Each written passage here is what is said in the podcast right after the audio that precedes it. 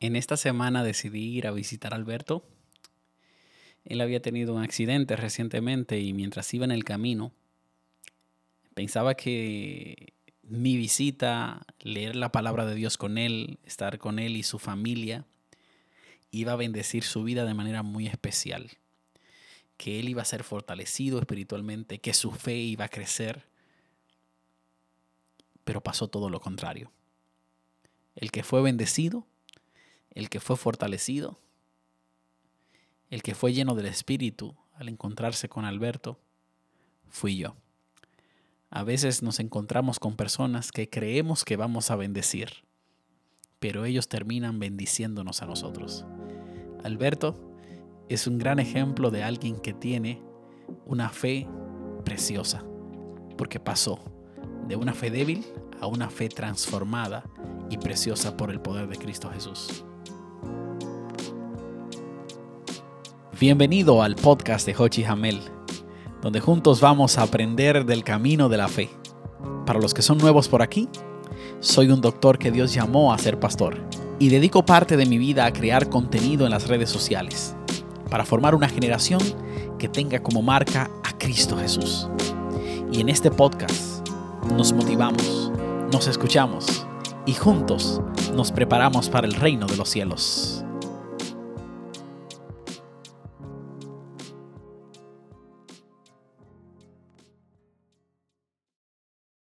Y es que cuando las situaciones son muy difíciles, tendemos a dejar que la duda nos llene.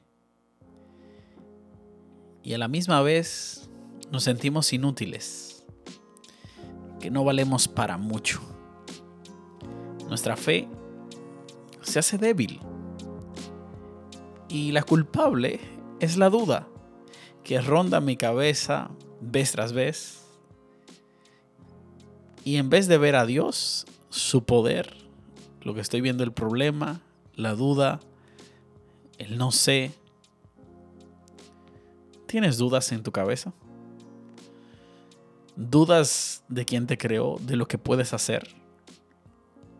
Quiero motivarte a que tengas una fe preciosa, a que tengas una fe fuerte y fundada en Dios. En este episodio aprenderemos que la fe no tiene por qué quedarse débil. Podemos tener una fe preciosa. Y yo quiero contarte tres cosas que deben suceder para, para transformar tu fe, para que transformes tu fe a los ojos de Dios, a los ojos de los hombres, pero para que tú, para que tú cambies por completo. Cuando yo llegué a la casa de Alberto, él inmediatamente comenzó a contar su historia. Y él me contó una historia de fe. Mientras me contaba, decía que, él era un hombre de fe y lo hacía con, un énfasis marcado, como que cuando hablaba, eh, él, decía, yo creo en Dios, yo tengo fe en Dios. Y él estaba seguro de que él tenía eh, la certeza y la fe puesta en su creador diciendo que Dios tiene un propósito con él y que por esa razón todavía él seguía vivo. Me contó que había recibido un golpe de una polea eh, que pesaba cuatro toneladas y que todo ese peso le cayó en su pierna derecha, específicamente en el área de la rodilla. Y que trató de ir a médicos vez tras vez y ningún médico le encontró solución, simplemente le decían, tienes que cortar tu pierna. Y mientras él le decían que tiene que cortar su pierna, él decía con más certeza, yo voy a volver a caminar. Yo lo haré, o sea, yo creo que Dios me va a curar de mi enfermedad y que voy a encontrar la solución. ¿Y saben qué pasó? Luego de esos siete años, fue operado y en dos meses comenzó a caminar. Siete años, guardando la esperanza con fe de poder caminar. Y lo logró. Ahora lo visitaba por otro accidente en el que recibió un trauma en el mismo pie. Pero en vez de ser la rodilla, que es el área donde estaba la lesión vieja, donde le cayó la polea, fue lesionado levemente en el tobillo. Fue protegido por Dios en esa área de su cuerpo, un área que estaba débil y lesionada. Y ahora él camina, aunque ha tenido otro accidente, sin ningún problema porque no sufrió ninguna lesión. Y él dijo, yo soy un hombre de fe. Y yo lo creo. Porque como él lo expresaba y lo que su vida me deja ver, es que definitivamente él es un hombre de fe. Yo te había comentado en el podcast pasado que la fe es un estado mental que implica la convicción y la seguridad de lo que se espera. El trabajo de la fe comienza ahí, en nuestra mente, con lo que pensamos, con lo que llenamos nuestra mente.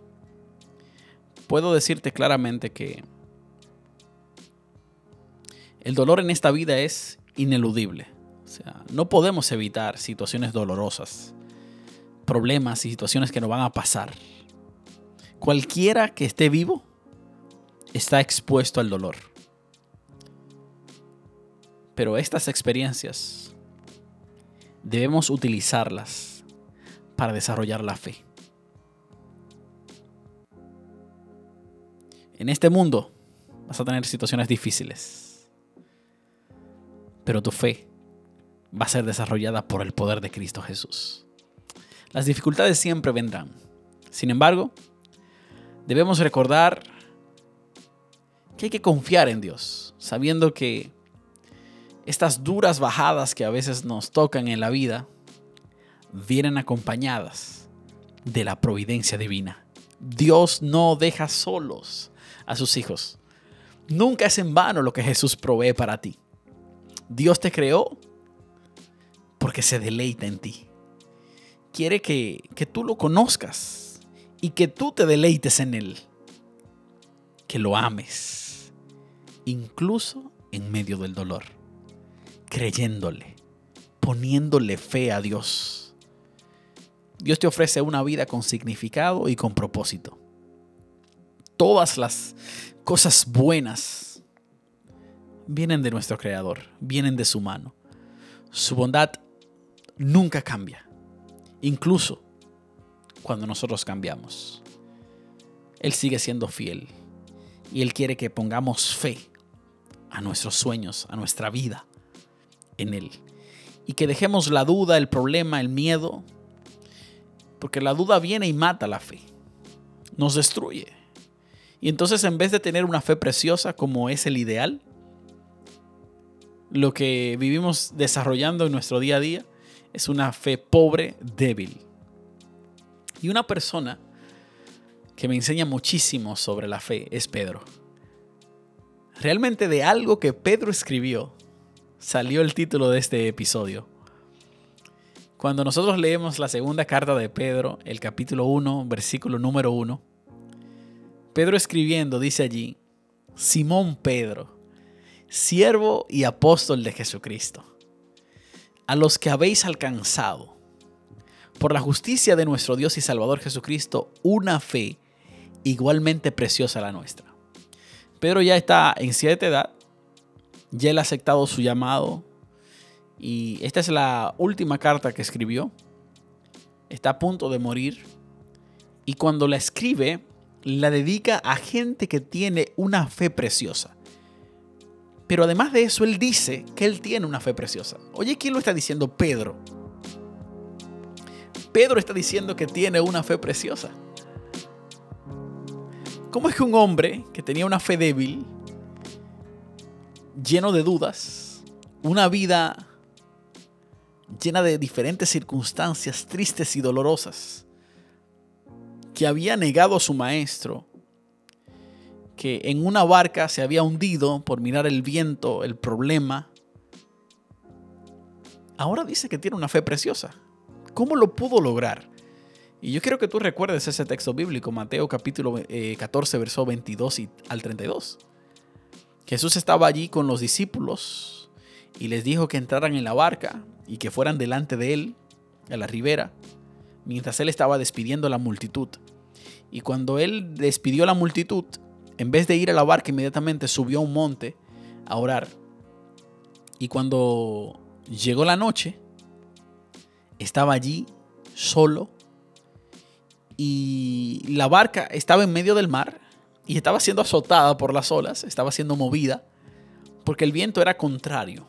En vez de traerla, el viento la movió hacia el centro, eh, la alejó de la orilla. Mientras era la cuarta vigilia, ya casi amaneciendo, Jesús vino a ellos andando por el mar. Y cuando los discípulos que están en la barca comienzan a mirar y ven eh, que viene alguien caminando, se turbaron. Y comenzaron a decir, es un fantasma, un fantasma. Y dieron voces de miedo. Así que están llenos de miedo en medio de la noche. Jesús caminando hacia ellos en el mar. Pero enseguida Jesús les habló. O sea, para quitar su miedo, la voz de Jesús vino a ellos. Y cuando Jesús les habló, les dijo, claramente, tened ánimo, tengan ánimo, no, no, tengan, no tengan miedo. Yo soy. Yo estoy aquí con ustedes. Soy yo el que le dijo, montense en la barca, que yo los alcanzo. Entonces, entre todos los discípulos ahí en la barca, habló Pedro. Y Pedro dijo, Señor, mira, si eres tú, el que estás ahí, manda que yo vaya hasta donde tú estás caminando sobre las aguas. Normalmente ese es un acto de fe, hacer o intentar hacer algo que parece imposible, pero confiado en Jesús, pidiendo la dirección de Jesús. Lo que Pedro hizo fue un acto de fe, literalmente. Pedro se encomendó al Dios Todopoderoso para caminar sobre las aguas, para ir hasta donde estaba Jesús. Y Jesús le dijo, ven, ven, porque con Jesús se puede hacer lo imposible. Eh, dejar que Jesús sea el que te guíe es una victoria segura y es el camino para hacer aquellas cosas que nosotros creemos que no podemos hacer. Y saben que Pedro bajó de la barca y comenzó. Comenzó a caminar sobre las aguas para ir donde estaba Jesús. Y saben que en ese mismo momento, mientras Pedro estaba caminando, comenzó a venir el viento. El viento era fuerte. Y Pedro comenzó a ver el viento. El versículo número 30 de Mateo 14 dice que al ver el fuerte viento, tuvo miedo. Y comenzando a hundirse, dio voces diciendo, Señor, sálvame. Señor, sálvame, le decía Pedro. Hay cositas que podemos sacar de este texto. Número uno, comenzó a ver el fuerte viento en vez de ver a Jesús que lo estaba llamando. Número dos, al mirar el fuerte viento, se llenó de miedo, porque ahora no estaba mirando a Jesús que lo estaba sosteniendo mientras caminaba ahora estaba mirando el viento y llenándose de miedo, entonces comienza a hundirse. Al momento, Jesús extendió la mano, lo agarró y le dijo, hombre de poca fe, ¿por qué dudaste? ¿Por qué estás dudando tú de lo que Jesucristo quiere hacer contigo? ¿Por qué tú dejas que las dudas controlen tu vida? ¿Por qué has decidido mirar el viento, llenarte de miedo y hundirte como lo hizo Pedro? Porque a mí me ha pasado también que me enfoco más en el problema, en la situación, que en lo que Jesús quiere hacer por mí. Y en vez de hacer lo que, lo que se debería hacer, dejar la mirada en Cristo, nos llenamos de miedo, de problemas, de situaciones y nos olvidamos de que podemos tener una fe preciosa. Este mismo Pedro, que se hundió, al que Jesús le dijo que tenía una fe débil, que tenía poca fe, ahora mientras escribe su segunda carta está diciendo que tiene una fe preciosa. ¿Qué hizo que cambiara la fe de Pedro? ¿Qué transformó su fe? yo te quiero contar tres lecciones que aprendo. Tres lecciones que van a transformar nuestra fe débil a una fe preciosa. Y la primera lección que quiero contarte es enfocarse en Jesús. Eso es quitar la vista del problema y ponerla en el gran Jesús al que le creo. Es no dejar que el miedo me gobierne y dirija mi vida. Esto se transforma en duda. Cada vez que tengo miedo, duda. Cada vez que tengo, que tengo algún problema, duda. Y la duda aniquila la fe. La duda mata la fe. Perdemos la vida mirando los problemas y enfocándonos en las circunstancias desfavorables que ocurren.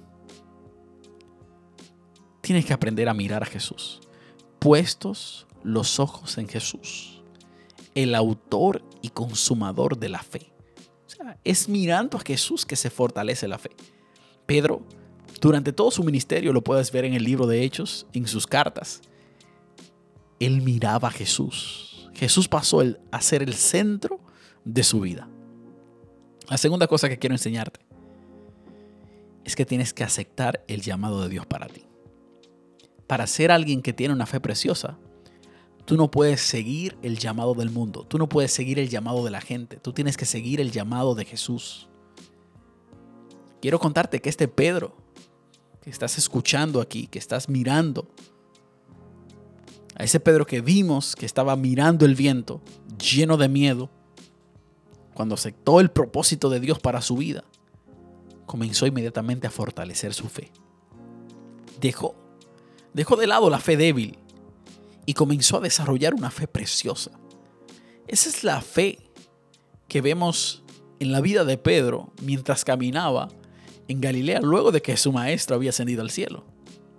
Y posteriormente mientras él estaba dirigiendo, escribiendo, liderando, vemos a un hombre lleno de fe, creyendo en el poder magnífico de Cristo Jesús. Más que solo lo que escribió, lo vemos reflejado en su vida. Él estaba dispuesto a morir como Jesús murió. Porque Jesús le dijo cómo iba a morir. Y él aceptó morir de esa manera por amor a su Salvador creyendo en la promesa de la salvación en Cristo. Eso es una fe preciosa. Aceptar el llamado que Dios tiene para cada uno de nosotros. ¿A qué Dios te está llamando? ¿Qué Dios quiere que puedas hacer? La tercera lección que quiero compartirte es que desarrollar una fe preciosa toma tiempo es un proceso diario. No pasa de un momento a otro. Comienza en un momento, pero poco a poco se va madurando la fe. Y entonces ahí nos vamos acercando a Dios, dependiendo de Dios. Y en vez de ver el gran problema, vemos al gran Dios al que tenemos. Y en vez de mirar la duda y el miedo, entendemos que Dios nos dio un espíritu de poder para vencer. Yo quiero decirte que Dios quiere que puedas desarrollar una fe preciosa en Él. Que puedas llenarte de Él cada día y, puedas vivir una vida plena en Cristo Jesús. Tres cosas aprendimos en este día. Número uno, enfocarse en Jesús. Número dos, aceptar el llamado que Dios tiene para ti. Dios te creó con un propósito especial. Y número tres, aceptar que desarrollar una fe preciosa es un proceso que requiere tiempo. Que Dios nos ayude a tener una fe preciosa en Él. Que sea Jesús el centro de nuestra fe. Que sea Él el fundamento. Así que gracias por escuchar este podcast y por unirte, como cada lunes, a hablar un poquito del camino de la fe. Que Dios pueda estar contigo. Y si es posible para ti, sigue esta cuenta, compártela, a algún amigo que quieras que desarrolle la fe. Y de manera muy especial, si vas a seguir a alguien, que sea a Cristo Jesús. Te veo el próximo lunes. Chao, chao.